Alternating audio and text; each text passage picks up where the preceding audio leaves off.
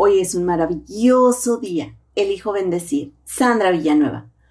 Junto con el síndrome de Peter Pan está el complejo de Wendy. La historia escrita originalmente por James M. Barry produce muchas formas de cómo se relacionan las parejas.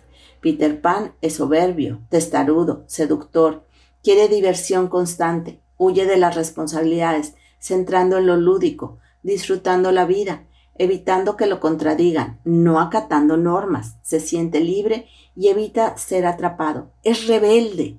Por otro lado, Wendy es dulce, complaciente, responsable, cuidadora, soñadora, sonriente y amable.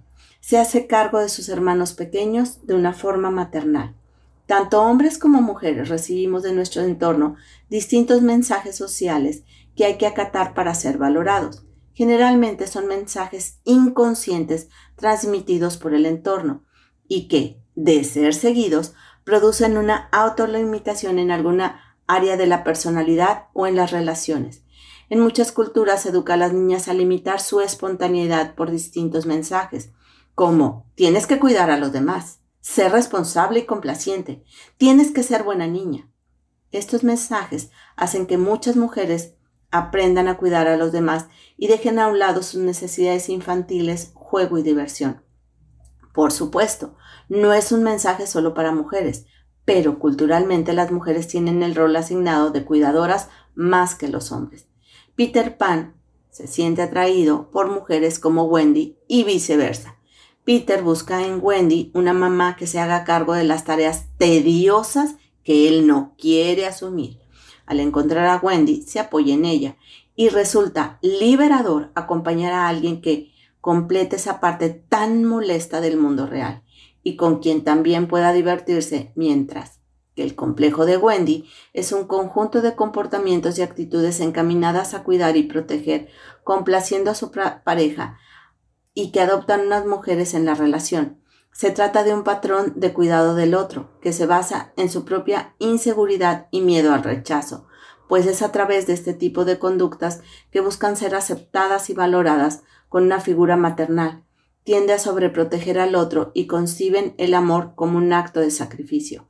Las mujeres que juegan el rol como el de Wendy en la vida real asumieron responsabilidades de cuidado a edad temprana, por lo que tienen una necesidad no cubierta de disfrutar siendo las niñas libres que no pudieron ser. De esta forma, al encontrar un hombre con características infantiles como las de Peter, se sienten fuertemente atraídas por él. Muchas mujeres toman a Peter para darse permiso de disfrutar la promesa de una relación estimulante.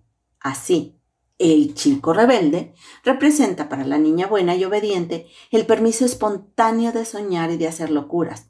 Por lo general hay una trampa en esta unión, un choque de necesidades de ambos que buscan en su pareja una promesa y conectar con su propia angustia. Peter necesita una mamá que se haga cargo de todas las tareas que le alude y eso es algo que Wendy ha aprendido a hacer muy bien. Sin embargo, el lado maternal de Wendy, su sobreprotección y control y sus necesidades emocionales harán que Peter se sienta encerrado, controlado y no valorado.